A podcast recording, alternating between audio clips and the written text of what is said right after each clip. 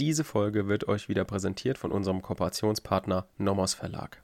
Willkommen zu einer neuen Folge Kurz erklärt. Heute wieder im Strafrecht, besonderer Teil Diebstahl. Basti, was hast du für uns heute vorbereitet? Genau, wir befinden uns immer noch im Diebstahl natürlich. Wir sind immer noch im objektiven Tatbestand. Wir haben uns in der letzten Folge die Tathandlung angeguckt, und zwar die Wegnahme, und haben festgestellt, okay, die besteht aus drei Teilen. Die drei Teile sind Bestehen fremder Gewahrsam, die Begründung neuen Gewahrsams und der Gewahrsamsbruch. Wir haben in der Folge davor uns das Tatobjekt angeguckt. Das war die fremde bewegliche Sache. Da haben wir nochmal festgestellt, kurz zur Wiederholung, Sache ist ein körperlicher Gegenstand. Wir werden dort keine Aggregatzustände prüfen, sondern das meistens eigentlich mal schnell feststellen, genauso wie mit der Beweglichkeit.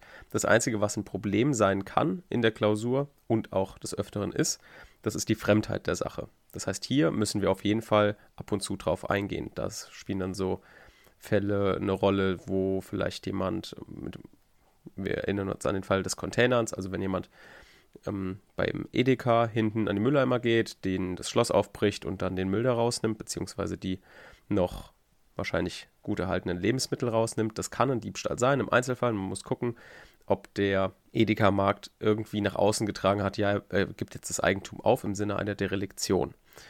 Das war die Folge mit der fremden beweglichen Sache. Dann haben wir uns natürlich die Definition angeguckt bei der Fremdheit und eigentlich alle Klassiker genannt. Und heute kommen wir zu den Klassikern der Wegnahme. Das heißt, wir haben letztes Mal, wenn wir uns erinnern, festgestellt, was ist denn Gewahrsam, wann besteht fremder Gewahrsam. Dann haben wir uns die Begründung neuen Gewahrsams angeguckt und den Gewahrsamsbruch. Das haben wir alles definiert. Wir werden uns gleich nochmal ganz kurz die Definition angucken, dass wir alle auf dem gleichen Stand sind. Und dann schauen wir uns Klassiker an. Wir bilden also ganz kleine Fälle, nennen immer eins, zwei Argumente und versuchen die Fälle schnell zu lösen, dass ihr jetzt hier so eine Folge habt, wo eigentlich alle Klassiker drin sind, wo ob fremder Gewahrsam besteht oder nicht, ob der ob neuer Gewahrsam begründet wurde oder nicht oder Gewahrsam gebrochen wurde oder nicht. Also alles Klassikerprobleme der Wegnahme. So, wie gesagt, der Vollständigkeit halber werden wir uns jetzt nochmal ganz kurz die Definition angucken, dass sie bei euch im Gehirn eingebrannt sind. Wegnahme ist der pro Fremden und die Begründung 9 nicht notwendigerweise Täter eigenen Gewahrsams. Gewahrsam ist die tatsächliche Sachherrschaft eines Menschen über eine Sache, getragen von einem natürlichen Herrschaftswillen, wobei deren Vorliegen nach der Verkehrsanschauung beurteilt ist. Tatsächliche Sachherrschaft besteht wegen der unmittelbaren Verwirklichung des Einwirkungswillens auf die Sache keine Hindernisse entgegenstehen. Der Herrschaftswille ist der Wille, mit der Sache nach eigenem Belieben verfahren zu können. Neuen Gewahrsam hat der Täter begründet, wenn er, wenn er oder ein Dritter die Sacherschaft derart erlangt hat, dass er sie ohne Behinderung durch den früheren Gewahrsamsinhaber ausüben und dieser seinerseits ohne Beseitigung der Sacherschaft des Täters nicht mehr über die Sache verfügen kann. Fremder Gewahrsam wird dann gebrochen, wenn die Gewahrsamsverschiebung ohne oder gegen den Willen des bisherigen Gewahrsamsinhabers erfolgt. Das waren die wichtigen Definitionen, falls ihr euch die nochmal aufschreiben wollt. Ich habe die jetzt einfach mal gesammelt, kurz vorgelesen, weil ich hatte immer Probleme, ähm, mir die ganzen Definitionen zusammenzusuchen, weil nicht in jedem Lehrbuch ist auch wirklich zum Beispiel tatsächlich Sachherrschaft oder Herrschaftswille definiert. Wenn man das einfach als Definition gern hat, kann man das gern nutzen. Ich habe jetzt in den Klausuren nicht immer jeder, jede Definition hiervon hingeschrieben. Es kam immer natürlich wie in jeder Klausur auf die Schwerpunktsetzung an. Also wenn wir zum Beispiel jetzt ähm, ein Problem haben, in, beim Bestehen fremden Gewahrsams, dann wird natürlich Gewahrsam definiert, dann wird natürlich natürlicher Herrschaftswille definiert, dann wird gesagt, was ist die Verkehrsanschauung und so weiter. Das ist klar. Aber wenn fremder Gewahrsam jetzt eindeutig vorliegt, an die fortgeschrittenen Semester kann man das in dem indirekten Gutachtenstil lösen, also indem man einfach schreibt, in dem hm, hm, hm, und dann das Ergebnis. Also man kann das so ein bisschen verknüpfen. Das hatten wir auch in der vorherigen Folge genannt. Ich glaube, das war in der Folge wie man eine Strafrechtsklausur schreibt. Wer das nochmal anhören will, kann die gerne, ich glaube, die ist aus dem letzten Jahr, kann die gerne da nochmal nachhören, wie man diesen indirekten Gutachtenstil benutzt. Genau. Ansonsten für die früheren Semester natürlich einfach immer die Definition hinschreiben. Ähm, das wird von euch verlangt, Reproduktion. Und von daher starten wir jetzt mit den Fällen. Genau, und dann gucken wir uns erstmal ein Problem an im Bestehen des fremden Gewahrsams, also, also im ersten Prüfungspunkt. Und zwar ist dort ein Lieblingsthema meines ehemaligen Strafrechtsprofessoren, Herrn Zops, gewesen. Und dieses Lieblingsproblem, ich glaube, das hat er auch in Teilen mitentwickelt, Aufsätze zu geschrieben. Auf jeden Fall ist er auch in den ganzen, der Kommentarliteratur immer zitiert. Und zwar geht es um die Gewahrsamsenklave. Also wenn jemand kleine Gegenstände in seine höchstpersönliche Sphäre einführt. Also zum Beispiel, indem er im Supermarkt, wo ja die Gewahrsamssphäre oder genereller Gewahrsamswille des Ladeninhabers besteht, ist ja die Frage, okay, wie kann jetzt da in diesem Laden der Gewahrsam übergehen? Und das geht bei kleinen Gegenständen ebenso, indem man es in die Gewahrsamsenklave, so hat er das bezeichnet, einführt. Das heißt einfach in die höchstpersönliche Sphäre, also die Jackentasche, in die Handtasche, irgendwie unten in Socken stecken. Irgendwas, was dir höchstpersönlich ist.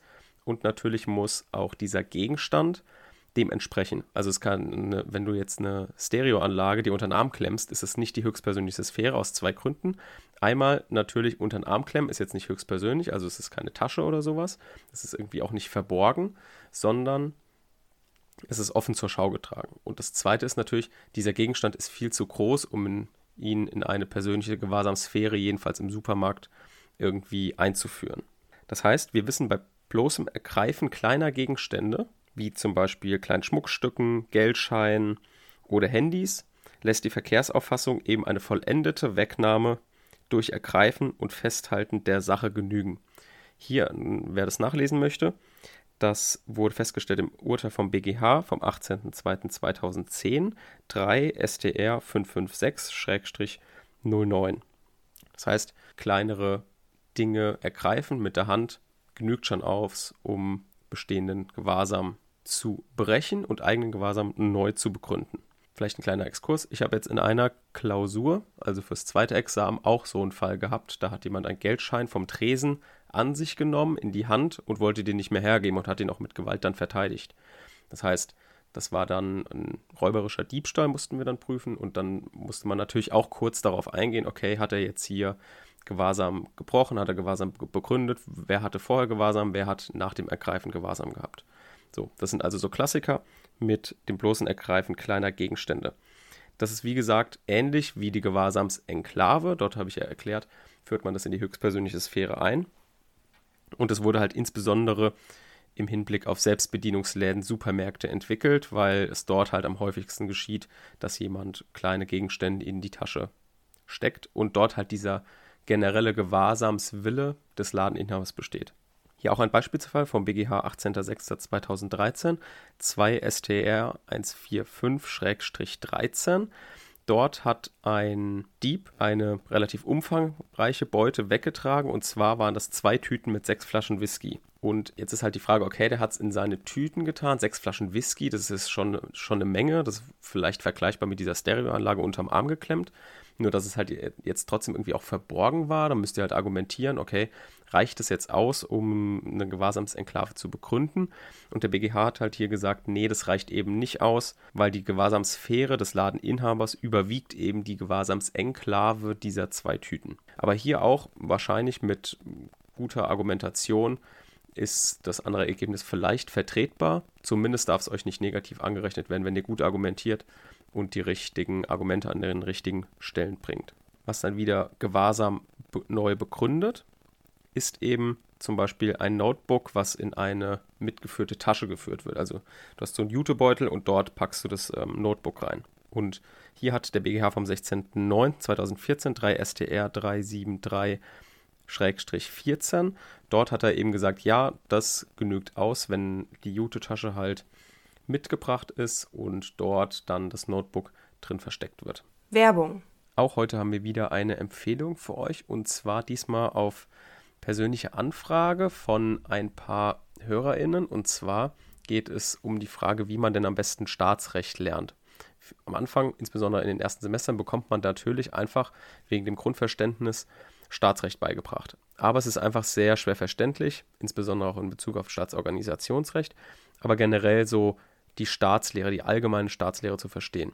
Und deswegen können wir diesmal das Buch vom Nommers Verlag Allgemeines Staatsrecht von Haller, Kölz und Gechter empfehlen. Und zwar deshalb, weil dort eben mit vielen praktischen Beispielen gearbeitet wird. Also das ist einfach nicht ein Lehrbuch, wo euch frontal die Themen irgendwie on block präsentiert werden, sondern es sind immer wieder sehr viele kleine Beispielsfälle eingearbeitet.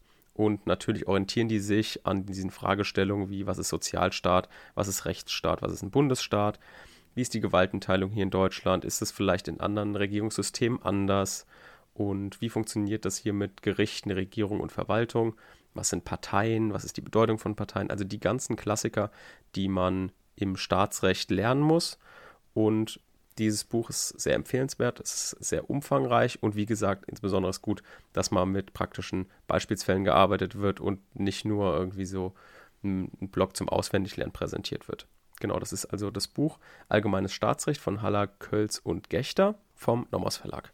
Werbung Ende. Und dann vielleicht noch ein, ein kleiner Fall, der ein bisschen tricky ist. Das kann vielleicht auch in Klausuren drankommen.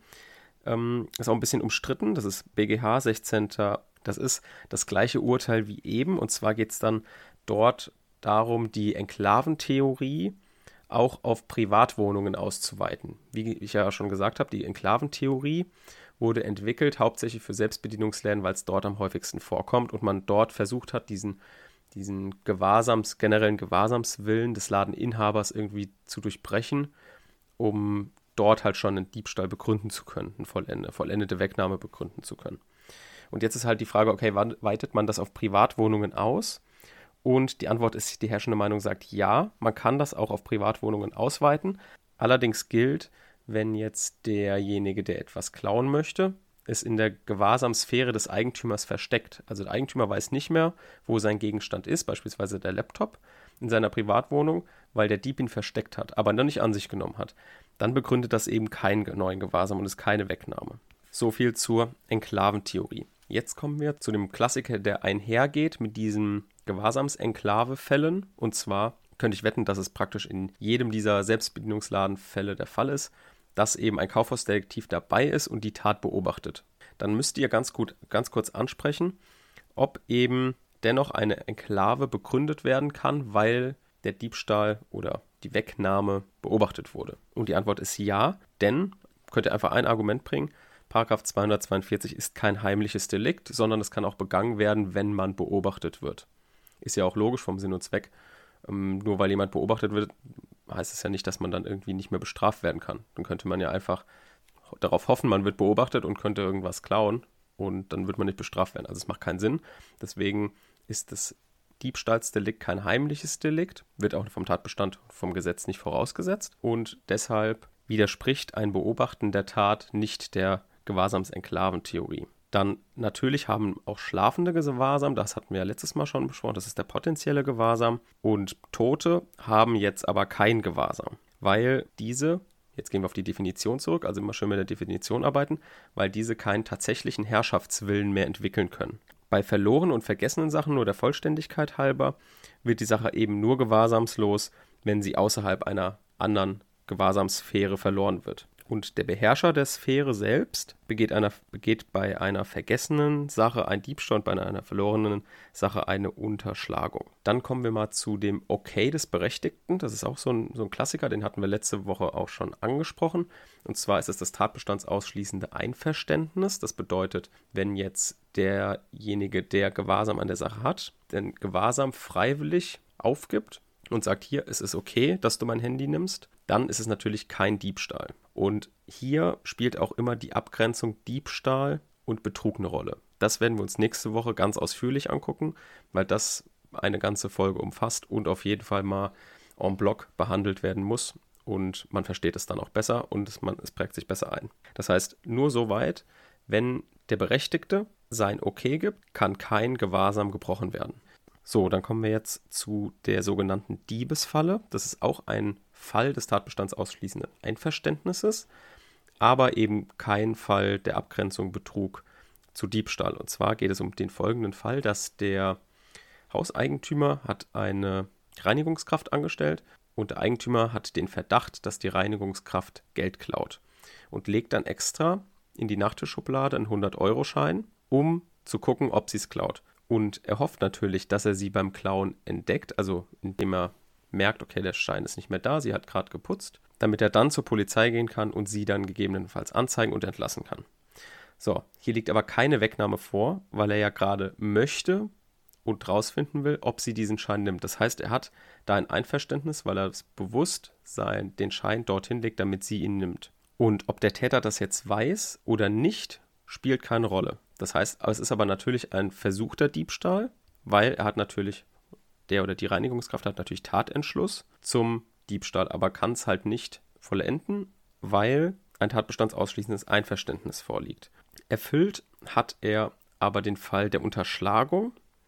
Und hier ist es jetzt immer noch umstritten, ob die sogenannte Subsidiaritätsklausel von 246, also der Unterschlagung greift, für, so, für die Leute, die schon soweit sind.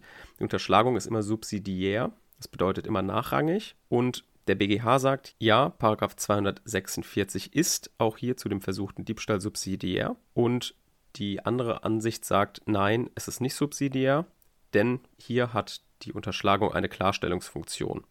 Hier ist es eben nicht so, dass die Tat ein reiner Versuch ist, weil eben der Täter schon die, die Sache mitgenommen hat.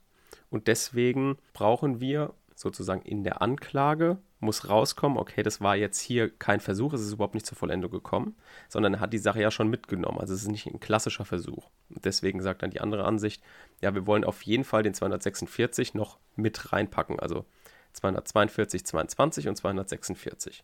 Und der BGH sagt, wie gesagt, nee, brauchen wir nicht, wir haben noch eh den versuchten Diebstahl. Aber wie gesagt, wir werden da nochmal ein bisschen ausführlicher zu kommen. Wer einen Fall dazu machen möchte, das ist ein Fall vom OLG Hamm, 29.04.2014.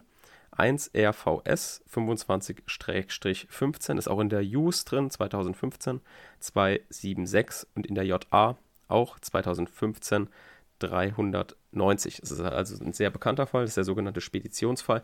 Habe ich damals auch gemacht, den kann sich auf jeden Fall jeder mal angucken, ist sehr lehrreich. So, dann kommen wir noch zum Klassiker im Diebstahl auch, und zwar das Tanken an Selbstbedienungstankstellen. Und hier könnt ihr das auch nachlesen im Aufsatz von Repler, JA 2013, 179 ist auch ein ganz guter Aufsatz dazu. Und zwar hat dieser Aufsatz jetzt folgendes rausgearbeitet, beziehungsweise ich zitiere euch jetzt einfach das Ergebnis, das könnt ihr euch merken, für Tanken an Selbstbedienungstankstellen. Das Einfüllen des Benzins in den Tank des Tankenden stellt keine Wegnahme dar. Das heißt, wir wissen, okay, Diebstahl schon mal nicht, weil keine Wegnahme vorliegt. Es gibt ein generell erteiltes Tatbestands ausschließendes Einverständnis des Tankstellenbetreibers.